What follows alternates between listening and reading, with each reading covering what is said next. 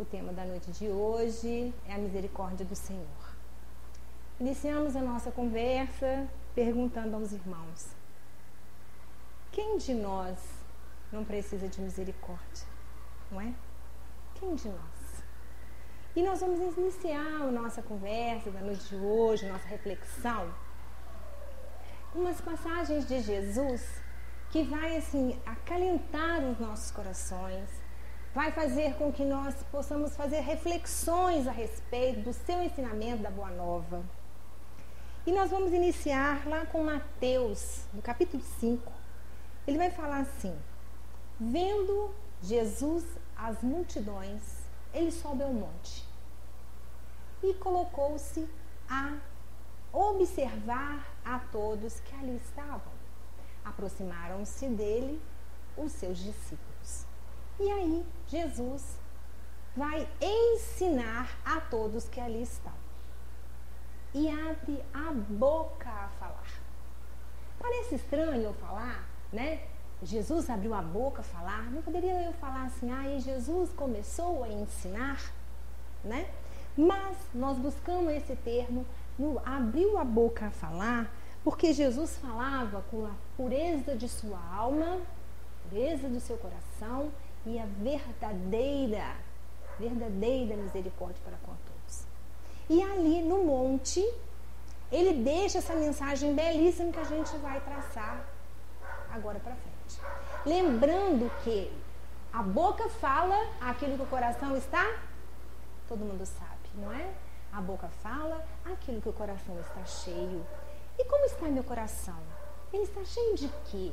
Nesse presente momento, de que, que ele está cheio? E aí nós vamos encontrar também no, em Lucas 6,45 essa passagem linda que diz assim: O homem, o homem bom, do bom tesouro de seu coração tira o bem. E o homem mau, do teu mau coração tira o mal do seu tesouro. Tesouro que é o coração. Então a gente vai olhar o mundo que estamos vivendo e vamos ver homens bons e vamos ver homens maus. E sabemos que dos corações bondosos muitas tarefas edificantes serão tiradas. E aí, lembrando, pois, que, pois da abundância do coração a nossa boca fala. Quisermos nós todos termos coisas maravilhosas a dizermos todos os dias e a todo momento, mas estamos aqui para aprender Consequentemente, muitas das vezes a nossa boca ainda é, ainda não é pura o suficiente para seguir esse mandamento, esse ensinamento. E digamos o seguinte: o que, que Jesus queria pregar naquele momento lá no monte? Jesus ia pregar para nós as bem-aventuranças. Jesus sobe ao monte para nos ensinar o sermão do monte, que é as bem-aventuranças. Nós vamos passar por algumas delas para a gente chegar na misericórdia do Senhor. Nós vamos iniciar então dizendo o seguinte: as bem-aventuranças ensinadas por Jesus são nove. Lembrando que sete das nove são virtudes. E é essas virtudes que a gente vai conversar agora. A primeira que Jesus deixou para nós são os bem-aventurados os pobres de espíritos. Parece-nos estranho dizer, mas bem-aventurados os pobres de espíritos? Mas Jesus vai nos dar uma resposta. Por que, que são bem-aventurados os pobres de espíritos? Aí Jesus diz para nós, porque é deles o reino do céu. Ah, mas como assim é o reino do céu? Como que é isso? Me explica. São todos aqueles irmãos nossos e nós também que estamos já evoluídos na parte da humildade. Será que nós somos humildes o suficiente? Será que nós somos simples o suficiente? Será que nós somos sereno, modesto nas nossas atitudes, no nosso dia a dia para com o nosso irmão? São sentimentos de virtudes. Então, quando nós adquirirmos esse sentimento, com certeza nós estamos, teremos então, seremos pobres de espírito e teremos galgado a primeira bem-aventurança do Cristo. Nós vamos para a segunda bem-aventurança, que diz o seguinte: bem-aventurados os que choram. Por que chorar? Por que, que quem chora é bem-aventurado? Porque eles serão consolados. Oh, meu Pai, então a gente lembrar o seguinte: quantas vezes eu choro e ao longo da minha jornada, quando eu estou com dor, sofrendo, eu sempre tenho alguém para me consolar. Se eu tenho alguém para me consolar, por que, que eu não posso ser instrumento de consolo para aqueles que permeiam o meu caminho? E aí diz o seguinte: o que, que seria então uma pessoa chorar e por que ela vai ser consolada? Ela vai ser consolada porque ela é resignada aos desígnios do Pai. Aceita os desígnios do Pai.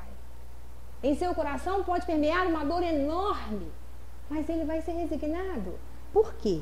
Porque todos aqueles que choram e são resignados, por ser humilde, choram as consequências daquilo que a vida está lhe dando. E a gente vai dizer de maldade? Não. Às vezes de presente. Presente para quê? Para nossa evolução. E também às vezes nós choramos pelos nossos atos, pelos nossos erros, pelas nossas imperfeições, que ao longo do nosso caminho a gente vai descobrindo pequenas imperfeições que vão nos fazer chorar. Pequenas aflições que vão nos fazer chorar. Mas a bem-aventurança diz, quando a gente começar a reconhecer que nós somos resignados, mas uma resignação com ação, porque eu sei das minhas imperfeições, eu quero melhorar. E como posso melhorar? Eu vou então plurilar aquilo que eu tenho de errado, aquilo que eu já faço ainda, né, nos erros.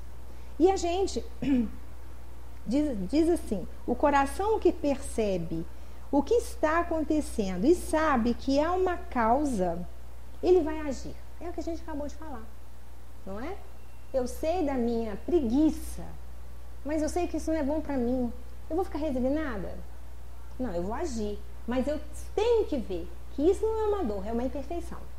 Agora, quando me é tolhido certas coisas que eu acreditava que seria bom para minha jornada e me é tolhido, aí eu vou falar, por quê? Tem uma razão.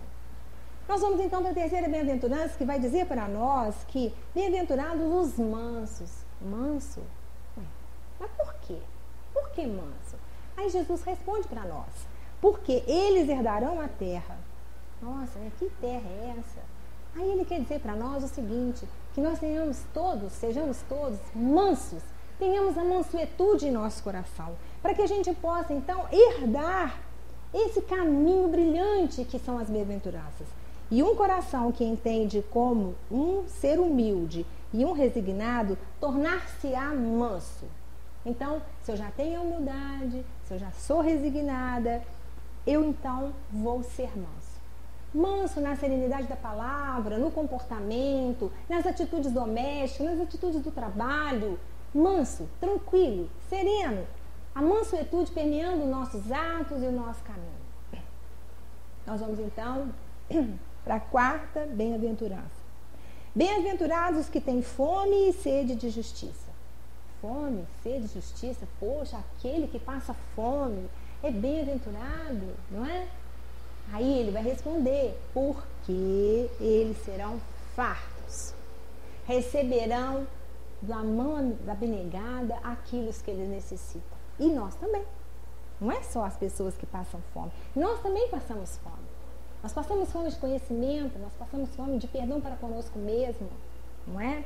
Então, e vamos ter essa sede de justiça. O que é essa sede de justiça?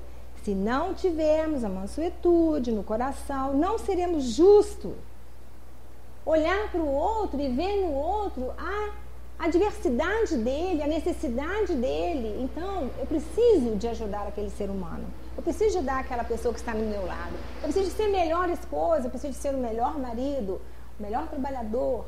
Então vejamos bem, não é ser bonzinho. Ai, a Rosa é muito boazinha. Não, eu não quero ser boazinha, eu quero ser uma boa pessoa. Um ser bom. Aquele que vai olhar pra gente vai falar assim: nossa, você é uma pessoa boa. Você tem mazela? Sim. Você tem erros? Sim. Estamos aqui né, nesse momento reencarnados para aprendermos, progredirmos, mas temos a essência de Deus em nós, então somos bons. Segundo, o seguinte: se já desenvolvemos a justiça, ser manso, resignado e ser humilde, que, a, que propicia então a, o próximo passo que a gente vai dar. Então a gente já viu que rapidamente, não é? Manso, justo, resignado, humilde. Passamos agora então para a quinta bem-aventurada, que é a misericórdia do Senhor, que vai dizer para nós: bem-aventurados misericordiosos. Mas por quê? Como assim? Ah, porque eles alcançarão misericórdia. Só vai alcançar a misericórdia do Senhor aquele que é misericordioso com o outro. Não importa a forma, a forma que chegar para você, a necessidade de você atuar na sua misericórdia para com o seu semelhante. Não é? Todo semelhante. E aí a gente vai ver no Evangelho segundo o Espiritismo, no capítulo 10, bem-aventurados aqueles que são misericordiosos. A misericórdia nos leva à empatia. Aí a gente vai ver, empatia? Como assim? O que é empatia, Rosa? Ah, tá. Então, o que é empatia? É saber se colocar no lugar do outro, é saber se colocar no lugar daquela pessoa que nos procura com as suas dores, ou aquele que a gente vê na rua, um transdoente passando uma necessidade. É reconhecer a dor que o outro sente. Aquele que está passando pelo vale das lágrimas da dor, eu ser, poxa, eu tenho empatia por ele, não é? Bem, mas aí eu vou ficar só na empatia? Se a gente vai lá, a parábola do bom samaritano, aí a parábola ela mostra nitidamente isso, essa misericórdia. Porque um teve empatia, sim, ele passou, olhou, viu, seguiu de largo. O outro teve o quê? Compaixão, mas nada fez. O que, que é compaixão? Aquele que já tem empatia, mas ele também tem o quê? Uma compaixão. Opa, já é um pouquinho melhor o seu sentimento. Aí ele vai assim, opa, já é um passo juntando a empatia com a compaixão é um passo para ele ser misericordioso. Então, dá aquele caído que a gente viu na parábola, que até me, me fugiu no momento, a parábola. Então, ele vai ter empatia, vai ter compaixão e vai ter aquele que vai passar, que é o bom samaritano, que vai então socorrer. Aí a gente vai julgar. Ah, mas por que, que um passa largo, o outro também e aquele veio e socorreu? não é? E a gente não vai falar que é fariseu, que é escriba, que é sacerdote, que é A, que é B, que é fulano, que é beltrano. Não, é porque aquele que parou, ele já tem dentro de si a misericórdia cravada nele, de ajudar aqueles, aquele que está necessitando. E nós, às vezes, passamos a largo. É porque a gente não é misericordioso, a gente tem misericórdia de nós, mas às vezes nos falta naquele momento a, a empatia já existe, a compaixão, mas nós não agimos. Às vezes agimos de que forma, na maioria das vezes, é o que? Orando. Isso acontece muito comigo. Às vezes eu não posso ajudar aquele que eu vejo, que hoje o de fora está terrível, muita gente caída, dormindo debaixo de marquise, etc e tal, são sofredores, são irmãos nossos em Cristo. Eu não posso fazer? Posso. O quê? O que eu puder no momento. Então, o que, que eu posso fazer mais? Orar por ele. Orar por ele. Orar que a espiritualidade vá até lá e o socorro o envolva para que ele possa, então, soerguer. Bem, então vamos aí falar da compaixão. É um coração que compadece, mas não tem ainda uma ação a ser definida sobre determinados assuntos. Mas a misericórdia, você tem ação em relação ao outro. Aí você, não, eu tenho misericórdia, eu vou te ajudar. Eu vou te ligar, eu vou conversar com você. não importa o que o seu coração determinar para aquele momento que a pessoa está vivendo. A misericórdia é a capacidade de se colocar no lugar do outro, de compreender suas dores, aflições e dificuldades. É ser compassivo com as suas lutas e sofrimentos e agir para com ele, ajudando-no na sua necessidade. Então, a gente vai caminhando e vai dizer o seguinte: a misericórdia. Eu achei interessante eu colocar aqui. A misericórdia, a misericórdia é uma lei divina. Então, por assim, hashtag lei divina, hashtag amor né? Tá na moda, né? Hashtag para aqui, hashtag para lá. Para a gente gravar que a misericórdia é uma lei divina e também é a lei do amor. Então, quando a gente alcança essa misericórdia, a gente está pleno do amor dentro de nós, porque a gente só vai amar o outro se eu me amar. Então, lembrando sempre que quando a gente fala da misericórdia, a gente vai lembrar de quando Jesus ele foi inquirido sobre o maior mandamento. Então a gente já sabe de cor, vem sempre alguém falando aqui, né? Primeiro mandamento, amará o Senhor teu Deus de todo o coração, de todo o teu entendimento, de toda a tua alma, com toda a tua força. E o segundo é o que? Amar o seu próximo como a si mesmo. E fazer a ele o que é, o que você gostaria que te fizesse. Gente, isso é a máxima. Isso é pura misericórdia. Então, assim, se eu quero um abraço, eu vou dar um abraço de consolo, eu quero um sorriso, eu vou dar um sorriso também para o irmão que passa o meu caminho. Aí nós colocamos. Já, já pensou? Você, hoje você pode é, me dizer se você está em moratória? hoje, nesse momento, a gente pode se dizer que nós estamos em moratória? Eu digo que sim. Conversando com o nosso amigo antes de começar a reunião, saiu essa frase, né? Você acha que você está em moratória? Então a gente vai fazer uma análise. Eu acho que eu estou em moratória. Eu estou em moratória desde 2000. Né? Eu, e vocês vão ver, ah, mas o que, que é isso? Como assim? Não, como assim não? Porque já teve determinado momento em nossa vida que nós passamos por uma tribulação tão grande, tão grande, que nós olhamos para o espelho e falamos, Senhor, tenha misericórdia de mim. Eu não quero ir agora, eu preciso de ficar mais um pouco. E aí foi dada a oportunidade de você ficar mais um pouco. Mas aí depois que passou a sua dor, você vai virar e falar assim: ah, você nem vai ligar? Ah, bobagem. Ah, que nada. Eu tinha que ficar mesmo. Mas não, foi a misericórdia do Senhor que te deu a oportunidade de ficar mais tempo por aqui. Ah, mas por que será? Porque sim, porque tem um propósito. Nós temos um propósito. Nos é dado os tempos de estarmos por aqui pelos propósitos que nós temos que realizar. Enfim, vamos olhar para dentro de nós, vamos ver quais os propósitos que nós estamos tendo, né, aqui nesse momento que estamos encarnados. Bem, pois só Jesus possui a capacidade plena da sua misericórdia. Só Ele. Ah, eu sou muito misericordiosa. Nem é nada. Não é nada. É um cadinho assim, uma fagulha. Ele não. E aí nós vamos ver o seguinte: como que nós vamos? Ah, nós vamos procurar nos ensinamentos de Jesus as misericórdias para a gente conversar um pouquinho.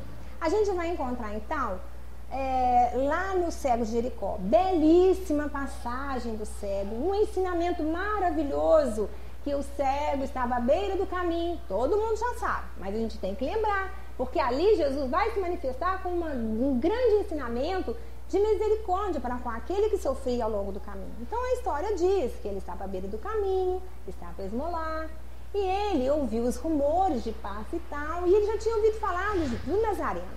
E ele então vai perguntar: o que está passando? O que está acontecendo? O cego não está vendo, está vendo só o, o movimento. Ele fala assim: é Jesus o Nazareno que passa por aqui. Aí ele vai virar e fala assim: opa, Jesus? Hashtag amor. Ele vai me ajudar e ele vai clamar. Jesus, filho de Davi, tenha misericórdia de mim. Aqueles que estavam em meio a ele, o que, que vai fazer? Ah, fica quieto, fica aí, ele não vai nem te ouvir. Olha quanta gente está aqui, fica na sua. Quantas vezes, quantas vezes as pessoas fazem isso? Ah, bobagem. Fica na sua, fica em casa. Ah, não, vai chover. Para que você vai anunciar bobagem? Mas você precisa do clamor de estar aqui para receber as bênçãos dessa casa. Ah, bobagem, vai nada. Mas aí o cego vai novamente clamar a Jesus, filho de Davi, tenha misericórdia de mim. E Jesus então para. Para. Maravilhoso, né? Então pede que tragam-no a ele. Naquele momento, o que ele faz? Ele joga sua capa, porque ele tinha uma capa. Essa capa era para proteger ele da quê? Dos ventos, das chuvas de areia, aquelas ventanias de areia. Ele joga a capa porque ele tinha certeza que ele não ia mais precisar daquela capa. Ele tinha certeza. Então é essa certeza que nós precisamos de ter ao longo da nossa vida. Aí ele joga e vai. Vai estar com Jesus. E foram buscar ele, levaram ele. Aí Jesus vai perguntar para ele: E aí, o que você quer que eu faça com você? Simples, né? O que Jesus quer que, faça, que ele faça para mim hoje? O que Jesus está né, tá perguntando para vocês? O que vocês querem que eu faça para vocês? Que eu veja. Esse que eu veja não é só para o cego. É que eu veja, eu veja, eu vejo. Eu vejo o quê? Vejo tudo. Tudo que eu precisar ver. Né? Tudo que eu precisar ver. Dá-me sabedoria de ver, dá-me sabedoria de entender os processos de nossa vida. É um processo a nossa vida. Né?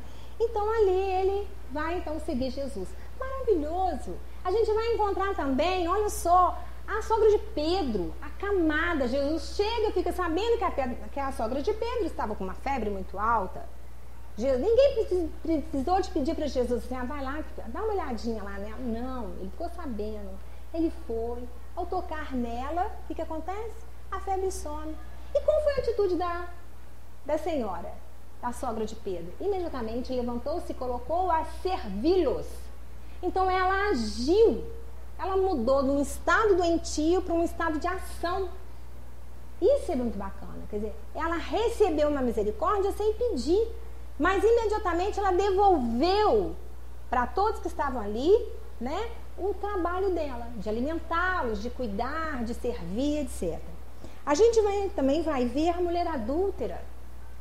É belíssima passagem, não é? Todos nós já sabemos, mas ela foi pega em flagrante adultério, foi levada a Jesus e foi posta para que ele, né, em contradição, ah, nós vamos pegar ele aqui agora. Aí ela fica lá, Jesus abaixa, né, escreve na areia. Enquanto eles estão acusando, mas mestre, a lei diz que ela foi pega em flagrante adultério, então ela tem que ser apedrejada. Jesus está lá na dele, está só pensando. E aí ele faz uma célebre frase, que isso serve para nós nos tempos atuais e vai servir para o resto dos tempos, não é? Que vai dizer o seguinte, né? Aquele que estiver sem pecado, que atira a primeira pedra. E quem não está no pecado? E que pecado é esse? São os nossos erros, são as nossas falhas, são as nossas incoerências. Então, que, que aconteceu?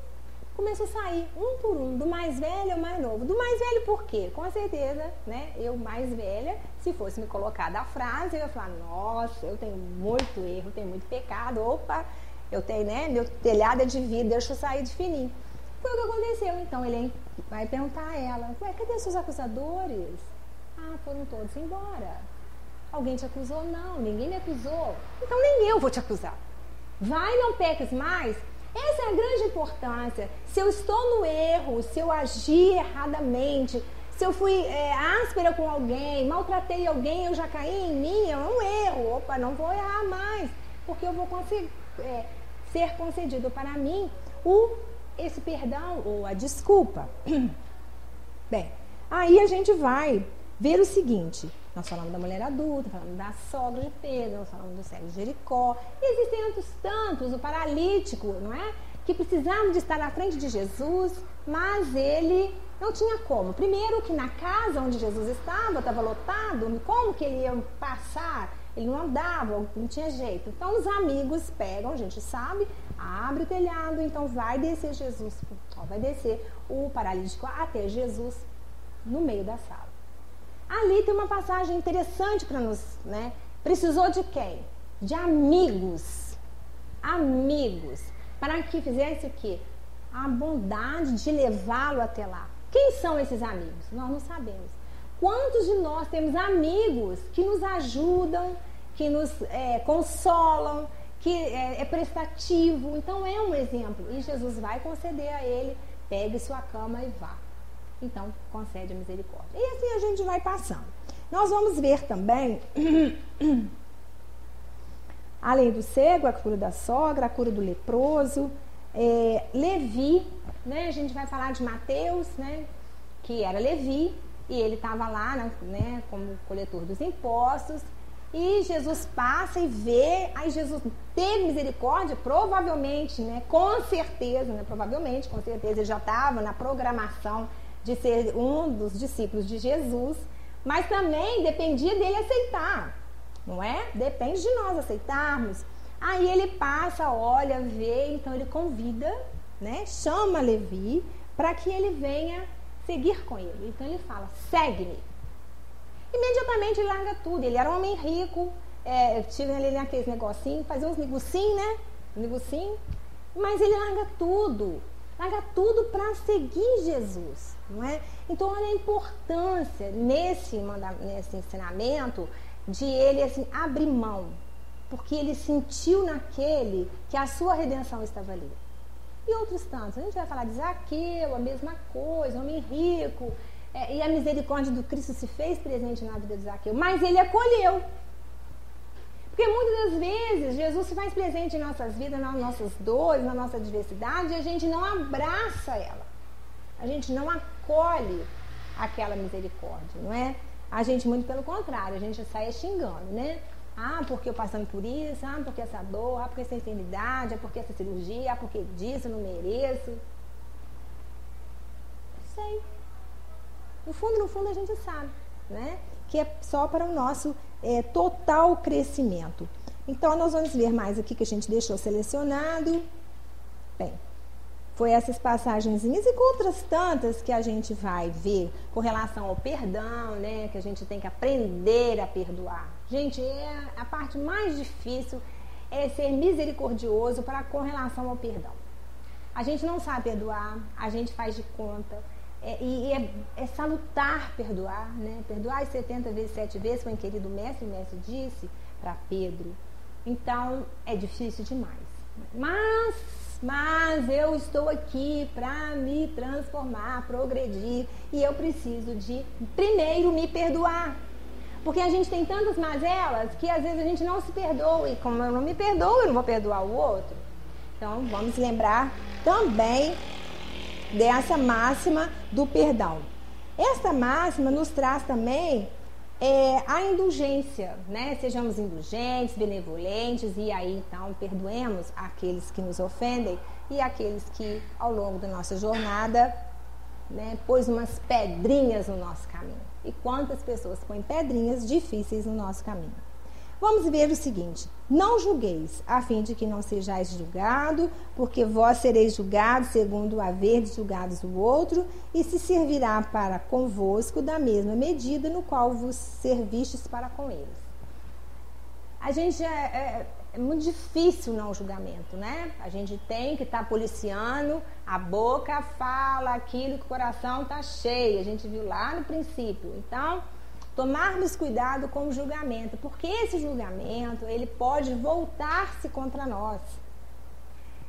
É fácil? Não, é fácil não. A gente julga toda hora. A gente julga no da TV, da televisão, a gente julga o companheiro de trabalho, a gente julga o companheiro de casa, a gente julga isso, a gente julga... Mas nós hoje temos a consciência de que não devemos julgar, que é para o nosso bem, para o nosso adiantamento moral. Então, vamos sempre lembrar, né, de que devemos ter é, indulgência com as pessoas. Bem, a misericórdia consiste no esquecimento e no perdão das ofensas.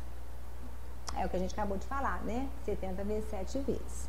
E é importante que a gente aprenda e coloca em prática. Bem, no Evangelho segundo o Espiritismo, a misericórdia é um dos caracteres mais é, de mais essência na doutrina cristã. Então, nós espíritas somos cristãos.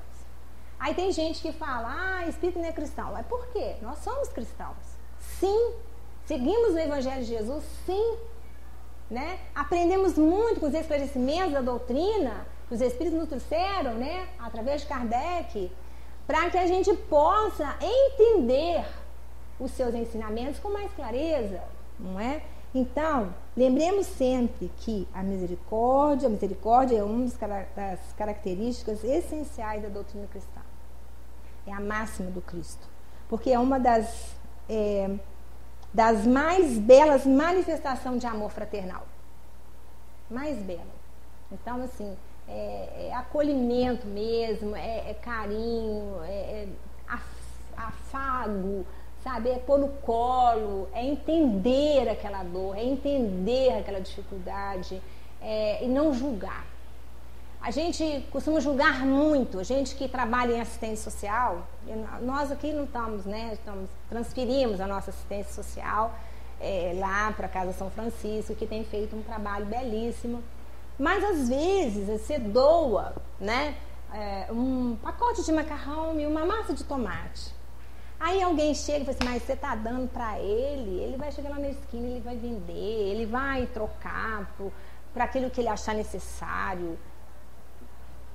Que a minha mão direita não sabe que a minha mão esquerda está sabendo, está fazendo. Então deixa ele fazer. Ele que sabe, é ele com a consciência dele, é isso que a gente tem que entender. São escolhas.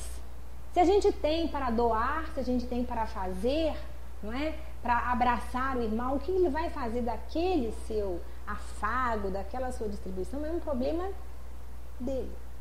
Não é nosso. Né?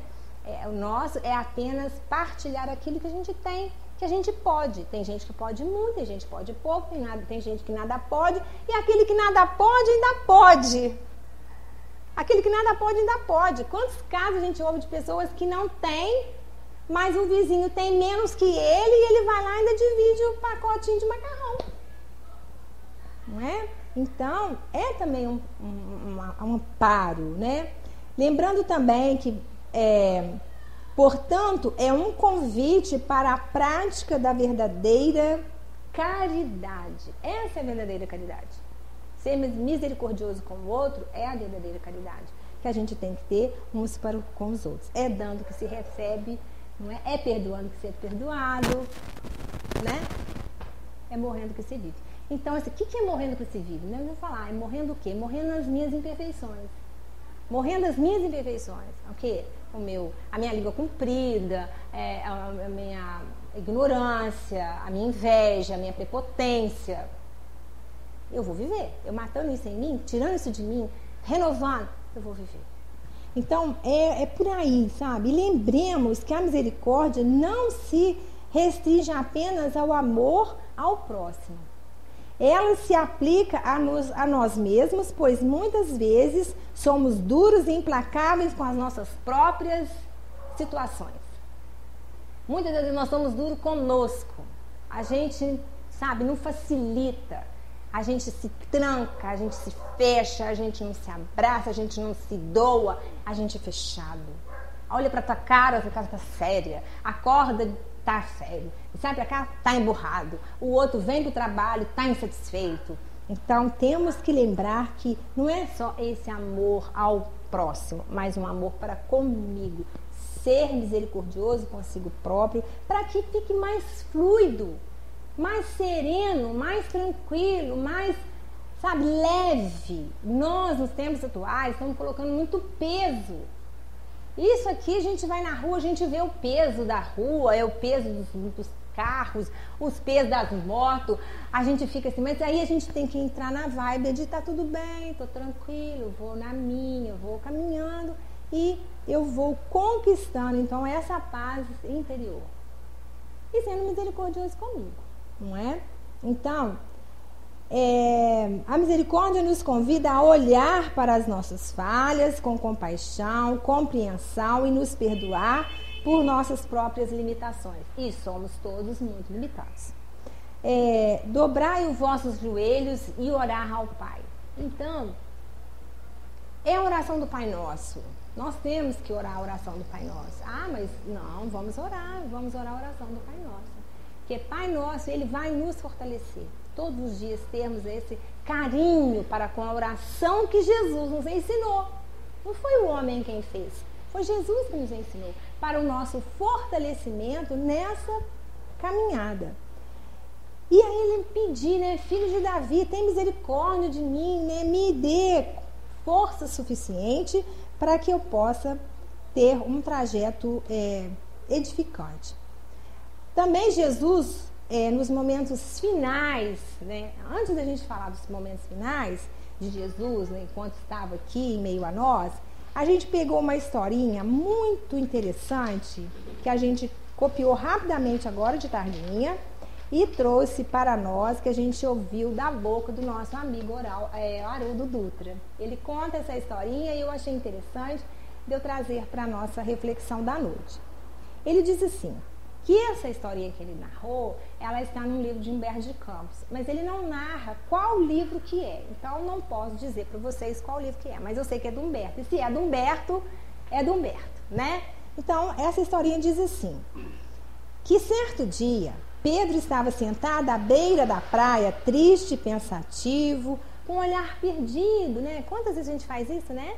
A gente vai para a praia, é uma delícia, chega lá, com aquele olhar perdido, navegando, né? Naquela brisa. E assim estava Pedro, perdido no seu olhar, olhando o mar.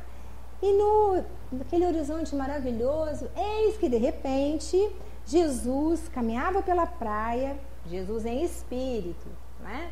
caminhava pela praia, e ele então, eis que ele senta do lado do, né, do Pedro, Jesus senta do lado dele, assim, e aí, em espírito, vai lhe perguntar, né? Por que está triste, Pedro? Vamos fazer de conta aqui essa noite, né? Por que vocês estão tristes, gente? O que, aconteceu, né? E assim a gente fala, nossa, está tristonho, o que aconteceu? Então, Jesus pergunta para Pedro, o que está triste? Ó oh, mestre, me acusam. Jored, que é um personagem da Bíblia, né? pai de Enoque, eu fui pesquisar, me chamam de ladrão. Então Jorede chamava Pedro de ladrão. Me acusa de roubar alimentos. Me acusa de roubar agasalhos para usar a mim mesmo e não distribuir. Estava triste. Imagina, Pedro, trabalhador, né? Suava, vestiu a camisa de Jesus, seu, né? Seu messianato, seu chamado para aquele homem, né? Um senhor chamar acusá-lo disso. Aí Jesus vai falar para ele belíssimamente: Não se preocupe, Simão. Jorede vai viver. Ah, Senhor, tenho parentes violentos. Me acusam, me ofendem, me agridem. Começou a falar os nomes dos parentes difíceis que Pedro tinha. Opa, quem tem parente difícil? E começou a acusar. É fulano, é. Aí, aí Jesus vai virar para ele e vai falar assim: Não se preocupe, Simão. Não se preocupe com o fulano, com o ciclano, com o beltrano. Todos vão viver. E as mãos que estão praticando mal hoje também vão viver. As mãos que te acusam vão viver. Não vão passar pelas experiências dolorosas, vão passar pelas experiências tristes, não porque pune o Criador. O Criador não pune ninguém. Deus vai educar. Por isso, é impossível separar a misericórdia da justiça.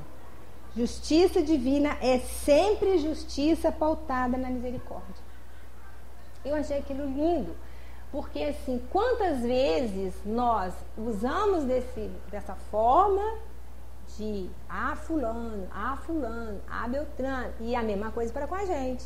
Fulano vem, Beltrano vem falar de nós. Mas todos nós vamos viver. E vamos viver para experienciar as nossas lutas, né? Olharmos para as nossas aflições, olharmos para dentro do nosso coração. Hoje eu estou aflito. Ah, mas por que, que eu estou aflito? Eu vou no centro, eu tomo paz, eu faço campanha, eu faço aquilo, mas eu estou em aflição. Mas Jesus disse que nós, né, nesse mundo, tereis aflição. Mas tem de bom ânimo, eu venci o mundo. É um exercício que nós temos que fazer. É fácil? Não é. Mas lembremos dessa passagem, não é? Que todos nós vamos viver. E como nós vamos viver, vai ser uma escolha de cada um. Cada um vai ter a sua escolha de bem viver ou mal viver. Portanto, lá na carta de Paulo, né, a segunda carta aos Coríntios, na capítulo 5, no versículo 20, ele deixa uma, um chavão, chavão assim para nós. Portanto, somos embaixadores de Cristo, como se Deus estivesse fazendo o seu apelo por nosso intermédio. Por amor a Cristo, suplicamos, reconciliem-se com Deus. Muitos de nós não estamos reconciliados com Deus. Nós somos bravos com Ele. Né? Bravo, bravo porque eu estou doente, bravo porque isso, bravo. Não, reconcilie-se enquanto estáis a caminho. É também uma chamada do Senhor. Então, somos todos embaixadores. Embaixadores de Deus, servidores do Cristo, todos nós, cada um à sua maneira. Não importa a maneira, que seja o mínimo uma sementinha de um grãozinho de mostarda que também jogada no solo fértil vai virar uma árvore estrondosa, maravilhosa e muitos pássaros irão abrigar-se sobre as suas, suas, seus galhos. Sejamos isso. E aí já encaminhando para o nosso final, a gente vai ver o seguinte. A gente deixou aqui é, Jesus, então, nos momentos finais, já crucificado, ele olha aos céus e clama ao Pai por todos nós. Ele clama por todos nós. Com aquela frase maravilhosa que a gente sabe de corre salteado, que diz: Pai, perdoar-lhes, eles não sabem o que fazem. E nós não sabemos o que fazemos. Muitas vezes a gente faz certo, faz errado, faz certo. É igual vai, um passo para frente, dois para trás, mais um para frente, vai para cá, vai para lá mas somos ainda infantis. Não é? Vamos voltar aqui mais vezes? Sim, temos consciência disso? Temos consciência que iremos voltar, mas eu quero voltar um pouquinho melhor. Um pouquinho melhor, porque ele diz para perdoar, me perdoar, perdoar a todos nós. Então eu preciso desse acolhimento, olhar para dentro de mim o que Jesus falou.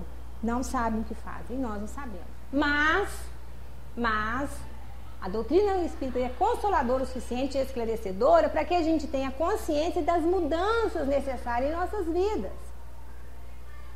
E aí, na hora sexta, a nona, né, períodozinho já no final do, do né, da partida do, da, de Jesus, houve uma treva enorme, né? Ficou tudo escuro, tudo muito triste. Eu fico imaginando, deve ter sido assim, uma dor enorme.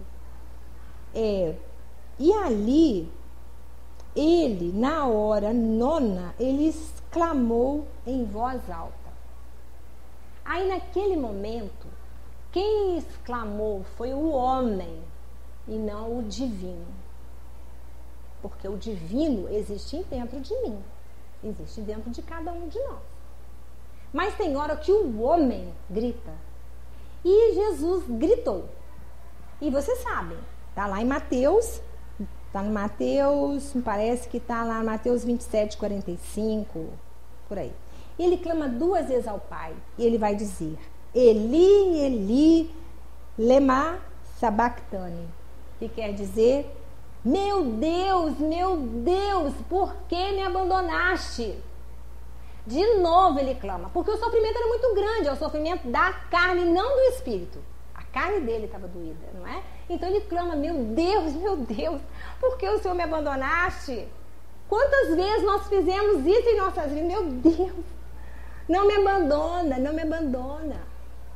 E aí, depois isso é coisa minha. Coisa minha.